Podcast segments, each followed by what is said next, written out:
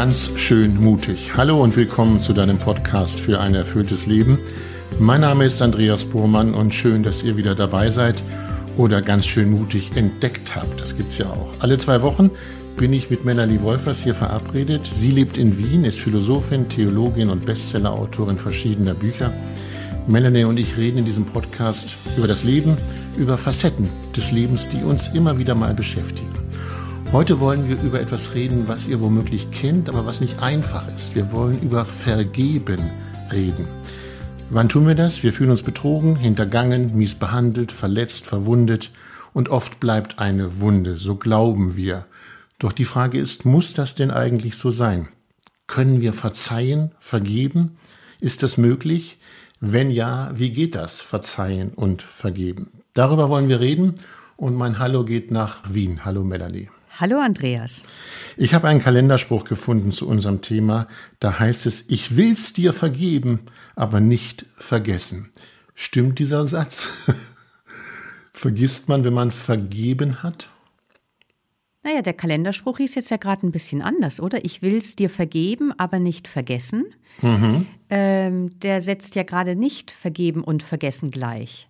Ja. Also sagen wir mal so, in dem Satz, den du da gerade zitierst, da schwingt natürlich schon so ein Unterton mit, ich vergeb's dir, aber ich denk schon immer noch dran und notfalls reib ich's dir bei irgendeiner miesen Gelegenheit dann auch nochmal unter die Nase. Genau. Also da steckt schon ein bisschen eine Drohung drin in dem Satz. Gell? Mhm. Also ich will's vergeben, aber ich vergesse es nicht. Das mit dem Drohen, darauf kommen wir noch, denn man kann sich ja auch ständig in der Opferrolle bewegen, eigentlich immer der Verletzte sein und es bei Zeiten dann wieder rausholen. Ich habe eben das Wort verletzt benutzt. Wir müssen erstmal, bevor wir über Vergebung reden, über Verletzung reden. Welche Verletzungen erlebst du in deiner Beratung? Was verletzt die Menschen? Also es gibt ja keinen Lebensbereich scheinbar, in dem man nicht durch andere verletzt werden kann oder auch selber andere verletzt. Also im Beruf ähm, gibt es, ja, erzählen Leute immer wieder davon, dass sie Mobbing erfahren oder dass sie unfair kritisiert werden.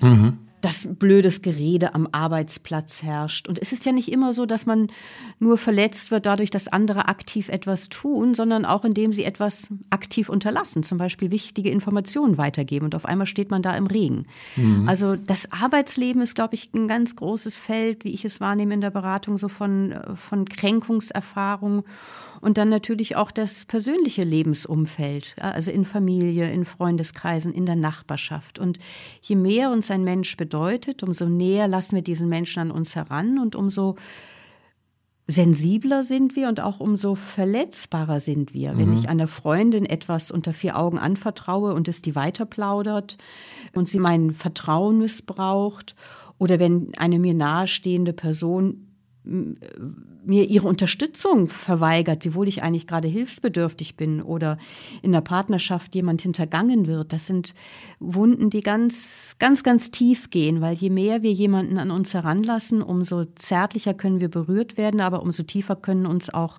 Kränkungen treffen, bis dahin, dass sie uns krank machen können. Über das Krankmachen reden wir gleich. Ich habe äh, vor diesem Podcast darüber nachgedacht. Ich habe in verschiedenen Podcasts schon von meiner Tochter erzählt und ich würde gerne mal von dir wissen, es gab eine Phase, da hat sie sich nicht bei mir gemeldet. Ich hatte keinen Kontakt zu ihr und mir ging es gar nicht gut, weil ich nicht wusste, wie geht es ihr. Und ich glaube, wenn es stimmt, ich fühlte mich gekränkt, hm. weil sie sich nicht bei ihrem Papa gemeldet hat. Ist das eine Kränkung? Das kann ich eigentlich dir nur die Frage zurückspielen. Ja, ich, natürlich. Was lässt dich vermuten? Da sagst ich glaube, ich fühlte mich gekränkt. Wie hat sich's angefühlt, dass du sagst, ich glaube, das war ein Erleben von Kränkung?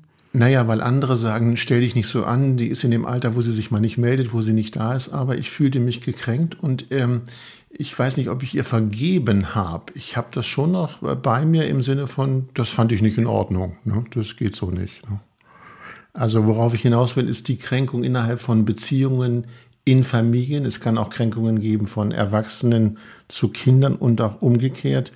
Was bedeutet das denn, wenn wir gekränkt sind? Du hast eben schon gesagt, es kann krank machen. Mhm. Wie tief kann eine Kränkung gehen und wie lange kann sie anhalten?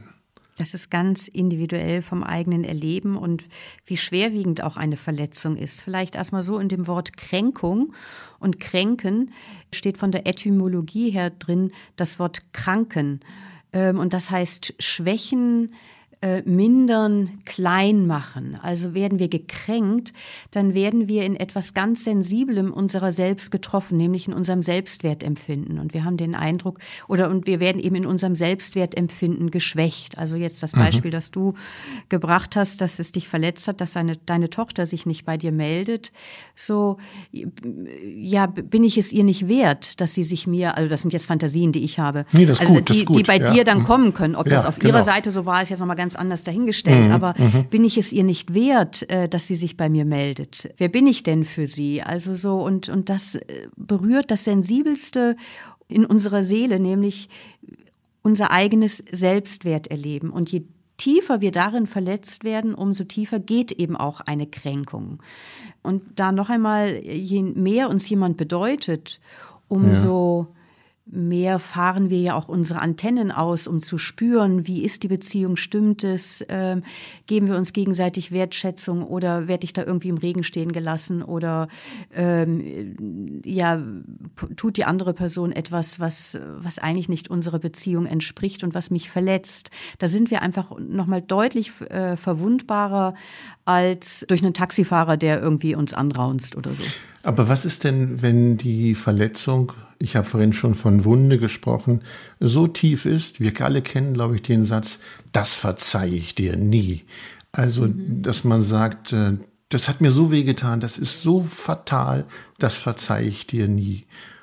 Gibt es sowas, dass man etwas nicht verzeihen kann? Na, ich möchte erstmal bei dem Satz bleiben, mhm. den du gerade sagst, das verzeihe ich dir nie. Äh, diesen Satz kennen bestimmt alle aus dem eigenen Leben und auch dem Umfeld. Und viele meinen ja auch, wenn sie gekränkt sind, es ist ein Ausdruck ihrer Selbstachtung, dass sie ihren Zorn hochhalten und sich eine solche Unverschämtheit auch ja nicht gefallen lassen dürfen. Ähm, und von daher kommt dann auch so dieser Satz, das verzeih ich dir nie. Und ich glaube, es ist so wichtig, diesem Satz nachzuspüren, denn dieser Satz hat ungemeine Konsequenzen und vor allem für einen selber. Denn wenn ich anderen nicht vergeben kann oder nicht vergeben will, dann hält dieser Gedanke, das verzeih ich dir nie, ständig die Verletzung wach, das, was mir mhm. angetan wurde. Und ich vermute, das kennt jeder und jede aus dem eigenen Leben, dann erlebt man die schmerzhafte Vergangenheit und die vielleicht schon weit zurückliegende Kränkung immer wieder neu. Wie in so einer Endlosschleife beginnen dann die inneren Selbstgespräche, ob morgens beim Aufstehen, beim Einkaufen, beim Computer hochfahren. Also so Fragen wie, wie konntest du mir das antun? Warum hast du dich so verhalten? Oder auch, wie konnte ich nur so blöd sein? Und so beginnen diese Selbstgespräche immer wieder von vorn in der Hoffnung, dass man dadurch etwas löst. Doch genau genommen tritt eigentlich der gegenteilige Effekt ein. Durch das Wiederkäuen nähren wir unser, ich sag mal so, Ressentiment. Ressentiment kommt aus dem lateinischen resentire und das heißt erneut fühlen. Also indem ich wiederkäue, nähere ich das Ressentiment. Immer und immer wieder fühle ich neu den alten Schmerz, die Ohnmacht, die Demütigung, die Wut, die Scham. Also der Satz, das verzeih ich dir nie, hat vor allem Konsequenzen für die Person, die ihn ausspricht. Denn sie lebt dann mit dieser Last der dunklen Gefühle. Aber ich kann doch auch sagen oder denken, ich will dir nicht vergeben, damit ich ständig, ich sag mal, diese Art kleine Rache in der Tasche habe, das hast du mir damals angetan. Das habe ich dir nie verziehen, mhm. um es auch zu benutzen als, wie soll ich sagen, als eine Art aggressive Handlung. Ja, da machst du auf einen ganz wichtigen Punkt aufmerksam, Andreas. Es ist ja eigentlich total merkwürdig, wenn man sich noch mal vor Augen führt, und da kommen wir vielleicht auch gleich noch ein bisschen mehr drauf zu sprechen, welche Kosten eigentlich mit der bleibenden Unversöhnlichkeit verbunden sind. Also, dass wir und unsere Beziehung stark darunter leiden, stellt sich ja die Frage, ja, warum sind wir Menschen häufig so unversöhnlich. Und du mhm. hast gerade einen ganz zentralen Aspekt genannt. Also eine bleibende Unversöhnlichkeit, wenn ich jemandem auf Dauer etwas nachtrage, das hat auch Vorteile. Eben unter anderem das, dass ich meine Verletzung in eine Waffe umschmiede und mittels derer ich dann immer mal wieder meinen erlittenen Schmerz der anderen Person heimzahlen will. Also wenn ich einen Schuldschein in der Hand behalte oder in der Tasche behalte und ich dann irgendwie etwas erreichen möchte oder der anderen Person ein schlechtes Gewissen vermitteln möchte, dann hole ich zu geeigneter Gelegenheit den Schuldstein hervor und reibe ihn ihr unter die Nase. Also es ist ein Punkt, der ein Vorteil wirklich auch von Unversöhnlichkeit bedeutet, ist, dass wir die Verletzung in eine Waffe umschmieden, mittels derer wir dann den Schmerz der anderen Person heimzahlen wollen. Und das läuft ja häufig halbbewusst, aber ja. es ist sehr verbreitet. Du hast von Kosten gesprochen, Kosten des Nichtvergebens. Was sind das für Kosten, die man da einzahlt, wenn man das, wenn man nicht vergibt? Ja, also ich habe vorhin ja schon angefangen davon zu erzählen, also dass man in so eine Endlosschleife hineingerät und äh, immer wieder die alte Geschichte wiederkäut und so das eigene Ressentiment nähert, nämlich dass man immer wieder neu den alten Schmerz, die gefühlte Ohnmacht, die Wut und so weiter neu spürt. Also die Unversöhnlichkeit, mit der man das Gegenüber bestrafen will, mit der trifft man zuallererst sich selbst. Ich möchte mal ein Bild bringen. Und zwar, wenn wir sagen, ich, das verzeihe ich dir nie, dann bleiben wir ja nachtragend. Ja, dann tragen wir der anderen Person ihre, ihr, ihr Verhalten nach. Mhm. Und wenn wir mal auf die deutsche Sprache hören, was Nachtragen bedeutet, heißt das ja, ich trage der anderen Person etwas hinterher, nämlich das, was sie getan hat und genauer betrachtet eigentlich auch meine schmerzhaften Gefühle und dunklen Erinnerungen. Und solange wir jemandem eine Verletzung nachtragen, sind vor allem wir es, die schwer daran tragen. Wir leben mit der blockierenden Last von vergifteten Gefühlen und Erinnerungen, von dunklen Bildern, die immer wieder auftauchen. Ich bin ja in der Beratung tätig und biete auch häufiger Seminare an zur Kraft des Verzeihens als ein Weg, der in eine neue Freiheit führt. Und da mache ich am Anfang häufig eine Übung, wo ich zwei Personen aus der Gruppe bitte, dass die jetzt einen, also zwei Personen spielen, die einen Konflikt miteinander haben. Und eine Person ist die gekränkte Person und die andere war die, die verletzt hat. Ja. Und dann stellen die sich in der Mitte des Raumes auf und da liegen dann so richtig große Steine, die ich aus der Donau mitgenommen habe. So richtig schwere, schwere, große Steine. Und dann bitte ich die gekränkte Person, ein, zwei, drei Steine, die da liegen, aufzunehmen, in die Hand zu nehmen. Steine, die was symbolisieren von der Wut, die ihr schwer auf den Magen drückt oder äh, die Angst, die ihr äh, irgendwie im Nacken hockt. Und daneben äh, nimmt dann eben diese gekränkte Person ein, zwei dieser großen Steine und dann bitte ich die beiden, das zu tun, was die deutsche Sprache sagt, ich trage dir das nach. Die Person, die gekränkt hat, kann alles Mögliche tun in dem Raum, redet mit anderen, geht spazieren und die andere Person geht die ganze Zeit hinter ihr her und trägt die Steine nach. Ah ja. Und das ist wahnsinnig eindrücklich. Ja. Weil es wird immer mühsamer zu tragen. Die, die Person hat alle Hände voll zu tun. Sozusagen mhm. diese Steine zu tragen, ist auch überhaupt nicht offen, sich auf andere Gespräche einzulassen. Und da wird so körperlich sichtbar, was es bedeutet, wenn wir auf Dauer jemandem etwas nachtragen. Trägst okay. du jemandem etwas nach, bist vor allem du es, der ja. schwer daran trägst. Genau. Du lebst mit den dunklen Gefühlen und mit der schrecklichen Erinnerung an das Geschehen. Die Steine sind sozusagen die Last. Aber, genau. jetzt kommt mein kleines Aber. Was tun, wenn ich denn nun Rachegedanken habe? Mhm. Der, der die Steine trägt, hat womöglich Rachegedanken mhm. im Sinne, äh, so wie du mir, so ich dir. Ja. ja. Ja, Rache ist ein sehr menschliches Grundbedürfnis. Also so das Heimzahlen von erlittenem Schmerz, von der gefühlten Demütigung, vom Scham. Und das ist ein Grundbedürfnis, das auf Ausgleich zielt. Also wenn ich mit dem anderen abrechne, dann will ich ja versuchen, ihm mit gleicher Münze heimzuzahlen, was er oder sie mir angetan hat. Und das bringt erstmal so eine gewisse Befriedigung mit sich. Pah, dir habe ich es aber gezeigt. Und das genau. baut so das geschwächte Selbstwertgefühl ein wenig auf. Ich habe ja vorhin gesprochen davon, dass Kränkung unser Selbstwertgefühl angreift. Doch es ist ein Irrtum zu meinen, dass Vergeltung dauerhaft entlastet. Es gibt zwar den Spruch, Rache ist süß. Und das kennt man vielleicht auch so, dass es so ein momentaner Effekt ist. Ah, das habe ich dir jetzt aber echt zurückgegeben mit einem spitzen Bemerkung oder dass ich dich links liegen gelassen habe oder irgendwie dir äh, wirklich was Mieses reingewirkt habe. Mhm. Also die Rache ist süß, aber der Nachgeschmack ist anders. Denn wenn ich mich an der anderen Person räche mit einer Attacke, dann habe ich die andere Person zwar verletzt, aber dadurch ist meine eigene Verletzung ja noch lange nicht geheilt. Die stößt mir irgendwann wieder bitter auf.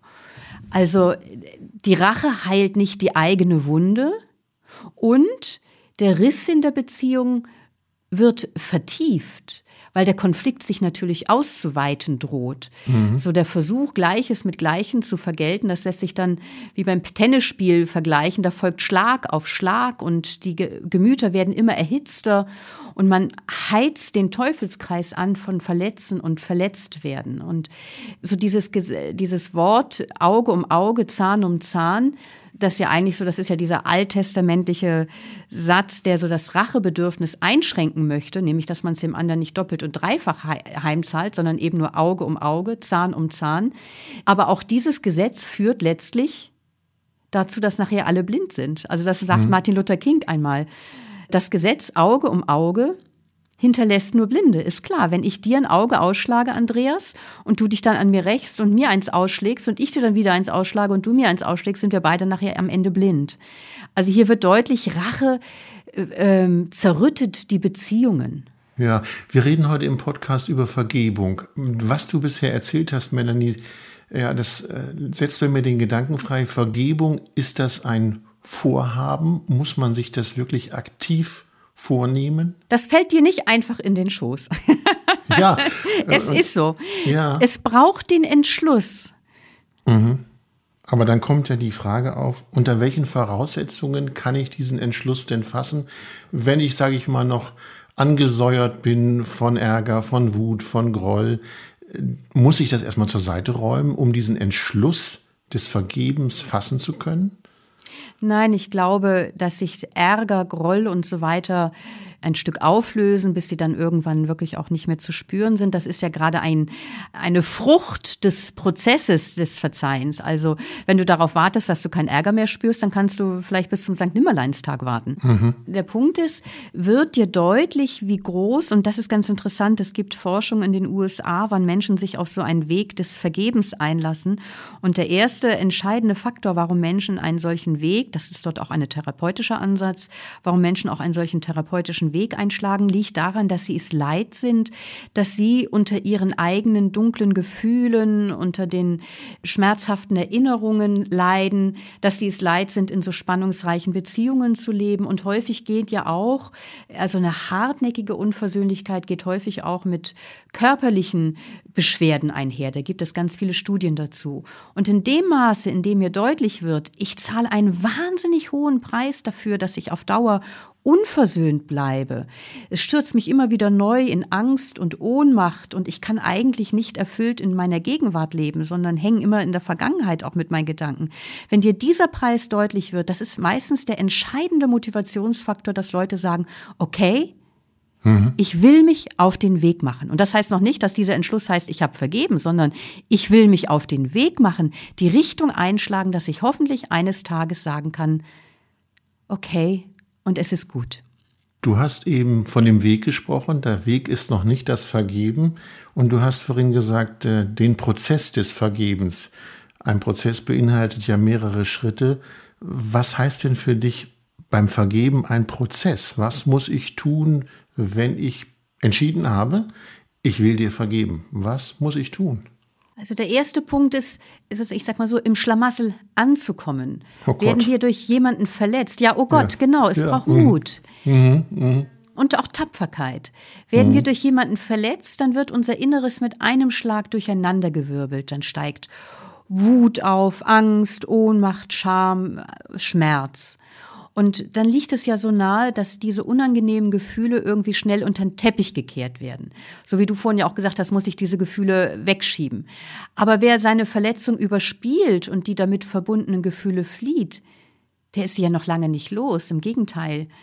Wer starke Emotionen nicht zulässt, der kann sie auch niemals loslassen. Und deswegen beginnt der Weg des Verzeihens damit, dass man sich der verletzenden Situation und den damit verbundenen Gefühlen stellt.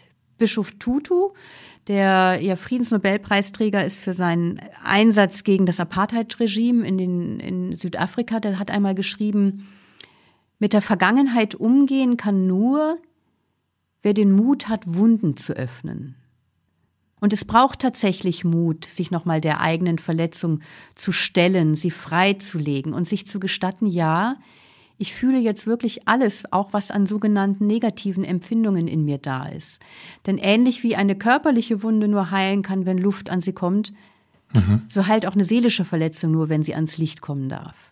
Also rein in den Schlamassel, das klingt ja. erstmal nach den Schmerz vielleicht nochmal empfinden, dass er ja. nochmal auftaucht, ja. Genau.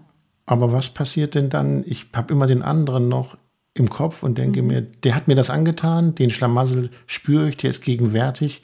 Wo kommt die Wende, dass ich sage, mhm. ja, ich will ihm versuchen zu vergeben. Ich sage es mhm. mal vorsichtig. Ja, ja. genau. Finde ich gut, das vorsichtig formulieren, weil wir haben es auch nicht einfach nur in der Hand.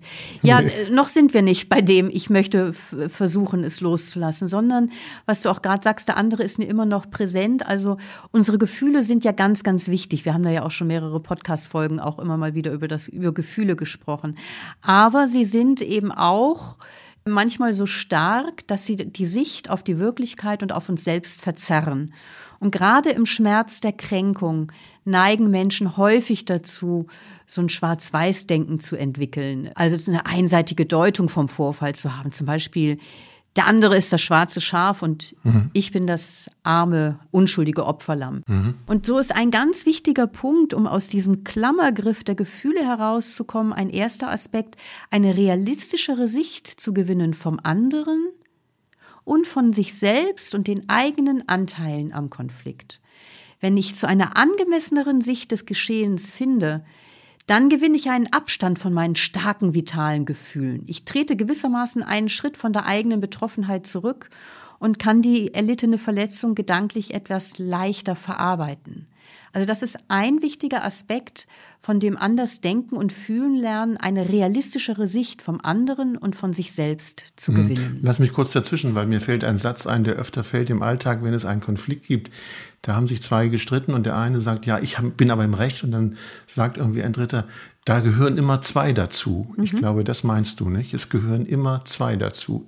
Im Auch Normalfall ja, genau. Ja, auch derjenige, der vorhat, vergeben zu wollen, gehört eigentlich mit dazu zu diesem Konflikt. Ja, das ist doch, also das ist äh, in fast allen zwischenmenschlichen Konflikten haben beide Seiten eine Beteiligung. Also ich meine, bei einem Überfall oder so mag das was anderes sein, bei so ja, traumatisierenden ja. Dingen, aber in den normalen Konflikten des Alltags steckt da ja eine Geschichte dahinter. Mhm, mh. Also wenn mir im, im Beruf bewusst Informationen vorenthalten werden, hat das möglicherweise was auch damit zu tun, wie ich mich im Beruf gegenüber Kollegen verhalten habe. Oder äh, also Geschichten, die da sind. Also es ist so wichtig, eben so zu dem auf die Spur zu kommen, was sind an Hintergründen bei dem anderen mit dabei, die, die möglicherweise zu seinem Verhalten gefühlt haben. Und was sind auch meine eigenen Anteile? Und dann wird es schon mal ein bisschen relativer auch. Wir sind in dem Prozess, den ja. hast du beschrieben, erstmal in Schlamassel, dann die eigenen Anteile realistischer sehen, auch, auch sich selbst. Genau. Die vom anderen, ja. Wie geht der Prozess dann weiter? Denn noch sind wir ja nicht miteinander, habe ich ja noch nicht vergeben. Nicht? Nee, du hast ganz recht, das ist ein Weg, es ist ein Weg, ja, genau. Bin ja, bin ja noch nicht da. Nee, du bist noch nicht da. Das, und je nachdem, wie tief die, Bezie die Beziehungsverletzung geht, braucht es auch eine Runde. Wenn man so selbst reflektiert auf das Geschehen, und darüber sprechen wir ja gerade, da kann man dann auch ähm, so auf eigene Denkgewohnheiten und Überzeugungen stoßen. Also es gibt ja, äh, was weiß ich, so, so hartnäckige Glaubenssätze wie, ach, ich wäre heute tausendmal glücklicher, wenn mich meine Frau vor 25 Jahren nicht sitzen gelassen hätte. Mhm, Oder mhm. ich fühle mich von meiner Vergangenheit betrogen. Das Leben ist einfach ein mieser Verräter. Und wer mit solchen Grundüberzeugungen durchs Leben läuft, der trübt sein Leben natürlich massiv ein. Aber hier ist eben so wichtig, wenn ich auf diese Denkgewohnheiten und Überzeugungen aufmerksam werde, kann ich auch anfangen, sie ein Stück umzuschmelzen. Es ist eben ganz wichtig, wie wir auf unsere Vergangenheit schauen und wie wir mit der umgehen. Und da ist dann eben so der Punkt, wenn ich auch auf solche hartnäckigen Überzeugungen und falsche Ideen aufmerksam werde, zu versuchen, auch anders denken zu lernen. Was meine ich damit? Dass wir das Geschehen aus einer neuen Perspektive versuchen zu betrachten. Also zum einen falsche Ideen loslassen, die mich eigentlich am längst vergangenen oder schädlichen festhalten lassen. Und die Frage nach dem Warum zu verabschieden. Die Warum-Frage ist ja so nachvollziehbar und menschlich. Warum ist es dazu gekommen? Warum hast du mir das angetan? Warum ist das Leben so, wie es ist? Aber diese Warum-Frage kettet an die Vergangenheit. Ich schaue immer rückwärts in meine Vergangenheit und suche dort nach den Gründen meines Elends. Und es kommt zu einer befreienden Perspektivenerweiterung oder Perspektivenwechsel, wenn ich nach vorne schaue, wenn ich in die Zukunft schaue und mich frage, wozu fordert mich die Situation persönlich heraus?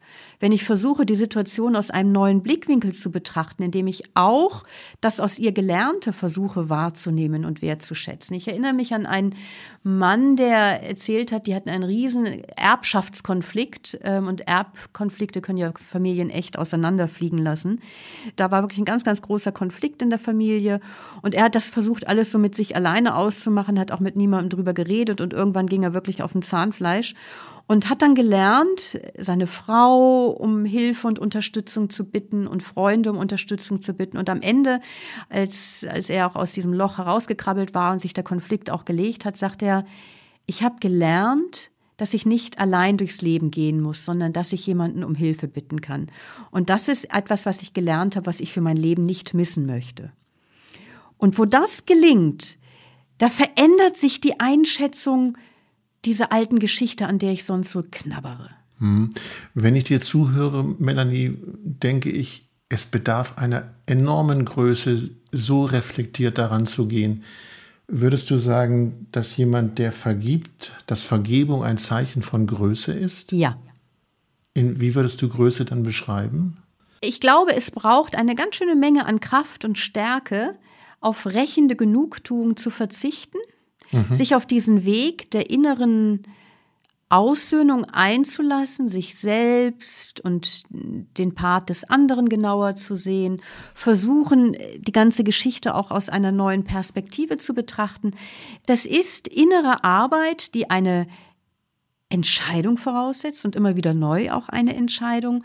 Und ähm, dann, wenn wir dann auch gleich im Gespräch über, und über den Prozess dann auch irgendwann dann zu diesem Punkt kommen, was heißt denn dann vergeben, wirklich dann auch sozusagen den Schuldschein aus der Hand zu geben und zu sagen, okay, ich lasse es gut sein. Das ist ein Ausdruck von innerer Größe und Stärke und eben nicht, wie häufig fälschlicherweise unterstellt wird, dass Verzeihen eine Sache ist von Schwächlingen, die Angst haben, sich äh, auf die Hinterbeine zu stellen und sich für sich selbst, äh, also auch, auch für sich selbst einzustehen. Ja, wollte ich gerade fragen, ob das nicht auch der Eindruck entstehen kann, wenn ich vergebe, äh, gebe ich dem anderen eigentlich die bessere, größere Rolle. Also ich, ich, ich würde so sagen, wenn ich vergebe, unterwerfe ich mich dem anderen, der mich eigentlich verletzt hat. Nein. Aha. Das tust du nicht. Wieso unterwirfst du dich dem anderen? Was sind da für Fantasien bei dir? Ich übe keine Rache.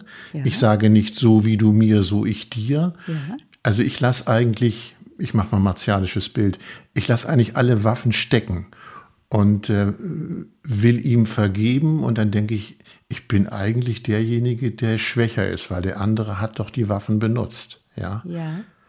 Also das, ich weiß nicht, ob das Bild mit den Waffen so gut ist, aber mhm. ich hätte das Gefühl, wenn ich vergebe, der andere hat trotzdem noch das, die Missetat in sich, die er mir angetan hat. Ja. Ja, aber der Punkt ist ja, wenn du vergibst, dass du die Missetat oder den Schmerz nicht mehr in dir hast. Vergeben mhm. ist ein Schritt in, der, in der, deine eigene Freiheit hinein. Also äh, vielleicht ein Punkt nochmal vorweg. Vergeben heißt nicht, dass ich ein Fehlverhalten gutheiße. Verzeihen heißt auch nicht, auf die eigenen Rechte zu verzichten. Äh, äh dann träfe äh, die Mutmaßung von Bernhard Shaw zu, der mal sagt, vergeben ist eine Zuflucht der Halunken. also so, weil sie ja. dann nochmal die Übeltäter ermutigt, weiter auch Unrecht zu tun. Das meint Verzeihen in keiner Weise. Mhm. Ich kann es nach wie vor für falsch halten, für unfair und ungerecht, was die andere Person getan hat. Und es ist auch wichtig, äh, vergeben und sich innerlich aussöhnen heißt auch nicht, Gerechtigkeitsforderungen außer Acht zu lassen oder eventuell auch gerichtliche Schritte einzuleiten. Natürlich, das ist ist ganz wichtig. Wir haben eine Fürsorgepflicht für uns selbst und auch uns zu schützen oder auch die uns anvertrauten Menschen zu schützen. Aber wenn ich vergebe, dann äh, lasse ich nicht länger zu, dass die Tat, die mich so verletzt hat, mein Leben auf Dauer negativ beeinflusst. Vielleicht nochmal so von der Sprache her. Vergeben heißt, von der Wortwurzel her, ich gebe etwas fort, ich lasse etwas los, ich beseitige etwas durchgeben. Und ich beseitige vor allem eben die, die Last in meinem eigenen Inneren. Es ist ein Schritt in eine neue innere Freiheit, ähm, von der anderen Person. Also das ist so der, der nächste Schritt beim, äh, auch in dem Prozess des Verzeihens. Ich spreche gerne davon, Verzeihen ist eine innere Unabhängigkeitserklärung. Nämlich, indem ich äh, sozusagen Frieden schließe mit dem, wenn ich wirklich sage ja und ich möchte aufhören, der anderen Person den Schuldschein nachzutragen, ich möchte Frieden schließen mit meiner eigenen Geschichte, dann nehme ich der anderen Person die Macht, die sie ansonsten mhm. immer noch über mich ausübt, indem sie mich etwa mit Hass oder Ohnmachtsgefühlen erfüllt. Ich komme raus aus dieser lähmenden Opferrolle, die unfrei macht. Also vergeben ist eine innere Unabhängigkeitserklärung, die instand setzt, dass ich mein Leben neu in die Hand nehme.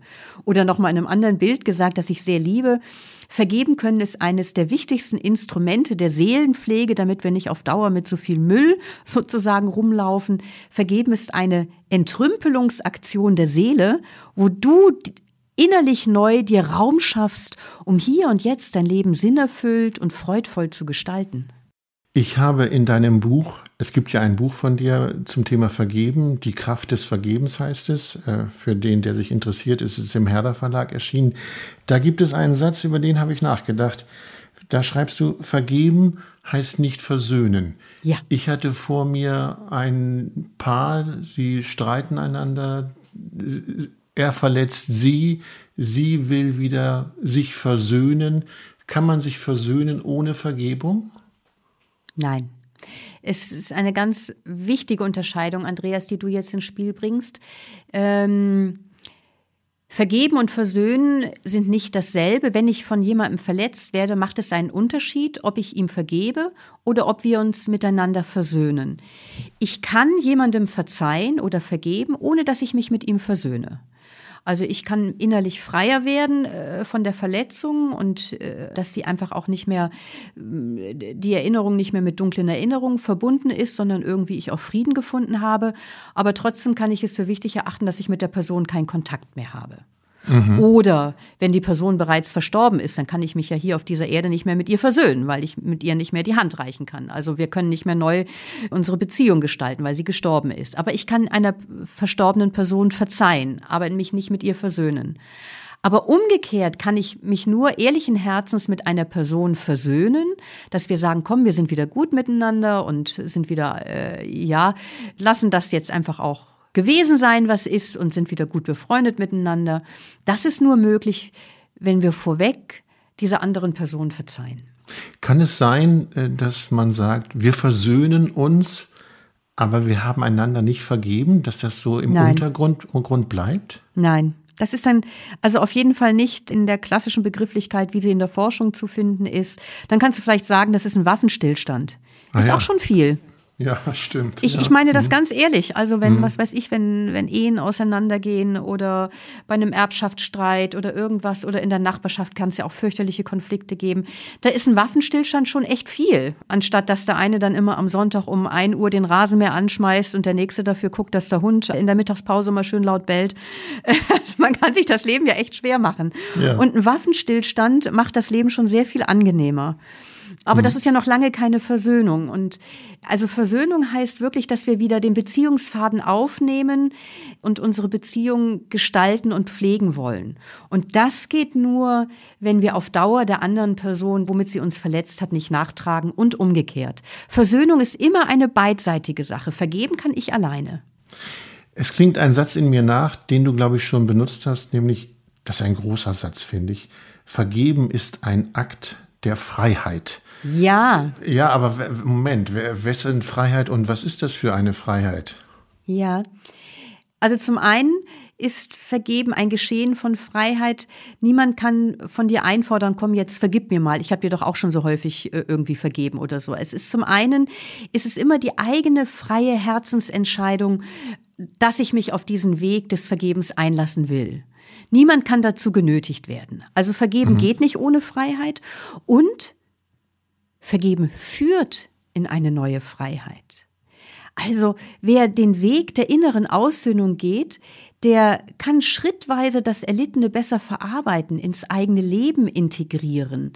Natürlich bleibt das Geschehene Teil des Lebens, aber es blockiert dich nicht mehr, es stürzt dich nicht mehr in Angst oder Ohnmacht, raubt dir keine Energie mehr. Du wirst frei von Hader gegenüber deiner eigenen Geschichte und kannst mehr im Frieden mit dir und deiner Geschichte leben. Und all die Energie, die bis dahin gebunden war, zum Beispiel, indem du einer anderen Person etwas nachträgst, also nochmal dieses Bild des Nachtragens, welche Last man da auch mit sich herumträgt, der mit Groll Steinen, etc., das, ja. die Steine. Mhm. All diese Energie, die bis dahin gebunden war, die wird freigesetzt. Die mhm. steht dir jetzt zur Verfügung. Und das heißt, es ist auch ein Schub positiver Energie die Folge. Du kannst mit neuer Kraft und Freude dein heute gestalten kannst, im Hier und Jetzt anders Sinn erleben, anders gut Beziehungen führen. Energie wird freigesetzt und du wirst neu frei für die Gegenwart, anstatt eben immer so mit halbem Herzen und mit Gedanken in der Vergangenheit zu hängen. Ich habe in deinem Buch gelesen und auch geblättert und ich weiß, Melanie, du bist eine Freundin der Dichterin Hilde Domin. Und da gibt es ein Gedicht, das passt eigentlich total gut auf das, was du eben beschrieben hast. Es ist bloß etwas länger. Ich schlage mal vor, wenn du magst, es in ganzer Länge zu zitieren oder gar aufzusagen. Mir wäre wichtig, sind es eigentlich die letzten Sätze, nur um schon mal Neugier zu wecken. Dass die Leute dranbleiben, gut. Ja, nein, nein, ja, also die, ja. die letzten Sätze, mhm. da habe ich, die fand ich mhm. wirklich schön. Mhm. Können wir gleich drüber reden. Magst du das Gedicht uns ganz mal äh, ja, zitieren? Ja, ich kann, kann versuchen, es zu zitieren. In der Tat, das ist einer meiner Lieblingsgedichte und es ist für mich auch in meinem Buch Die Kraft des Vergebens so die menschliche und spirituelle Mitte meines Buches. Mhm. Und zwar, ich sage noch drei Sätze davor, wenn wir gekränkt sind, kann ja ungemein hilfreich sein, wenn wir tief verwundet sind, einfach gute Beziehungen zu pflegen mit anderen Menschen, um so in, im Licht ihrer Zuneigung ein Stückchen heiler zu werden. Also so Liebe kann ja Wunden heilen lassen. Ne? Also so wie eine Kränkung krank machen kann, kann Liebe Wunden heilen lassen. Und das ist jetzt ein Gedicht von Hilde Domin. Ich weiß gar nicht mehr genau, wie der Titel lautet. Ich, ich zitiere mal diesen Auszug, den ich auswendig kann. Keine Katze mit sieben Leben. Keine Eidechse und kein Seestern, denen das verlorene Glied nachwächst. Kein zerschnittener Wurm ist so zäh wie der Mensch, den man in die Sonne von Liebe und Hoffnung legt. Dann heißt es am Ende, selbst die Rinde des Vertrauens wächst langsam nach. Genau das ist der Satz, der bei mir so einen Nachhall erzeugt hat. Selbst die Rinde des Vertrauens wächst langsam nach. Man muss vorher noch sagen, wenn ich dir, wenn ich dich unterstützen darf, sein entlaubter Freudenbaum treibt neue Knospen. Das mhm. finde ich passt zu dem Freiheitsbegriff, den du vorhin beschrieben hast. Selbst die Rinde des Vertrauens wächst langsam nach. Ein wunderbares Gedicht. Melanie, wir haben das schon öfter gemacht, das finde ich eigentlich ganz schön. Ich sage schon mal Tschüss und danke dir für dieses Gespräch über unser Thema, nämlich des Vergebens. Und vielleicht zitierst du noch mal die letzten Zeilen und dann klingen wir langsam aus. Das wäre schön. Mache ich gerne. Ich erlaube mir aber auch die ersten Zeilen noch zu zitieren, ja, weil die dazugehören, finde ich. Gut, mach das. Aber tschüss, Melanie. Bis zum nächsten Mal. Ja? Ich danke dir, Andreas. Ciao. Ja, ciao. Keine Katze mit sieben Leben keine Eidechse und kein Seestern, denen das verlorene Glied nachwächst, kein zerschnittener Wurm ist so zäh wie der Mensch, den man in die Sonne von Liebe und Hoffnung legt. Sein entlaubter Freudenbaum treibt neue Knospen, selbst die Rinde des Vertrauens wächst langsam nach.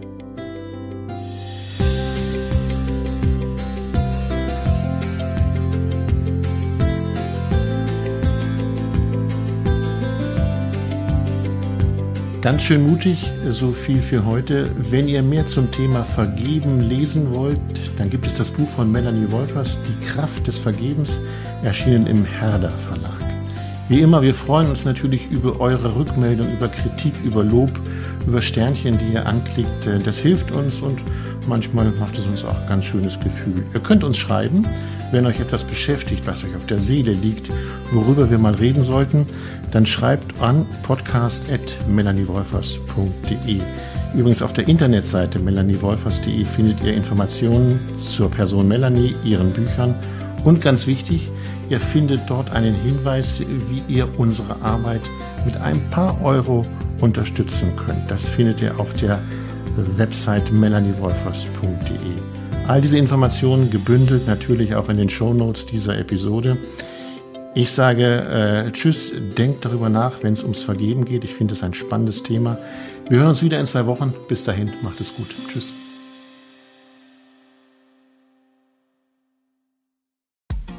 Frauenstimmen.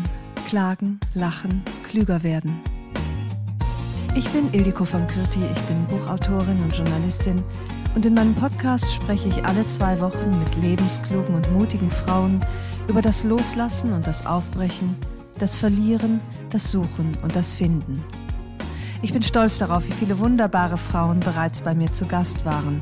Unter ihnen Stefanie Stahl, Maria Furtwängler, Annika Decker oder Gerburg Jahnke. Und ich freue mich auf alle, die noch kommen. Ihr könnt Frauenstimmen überall dort hören, wo es Podcasts gibt. Herzlich und hoffentlich auf bald. Eure Ildiko.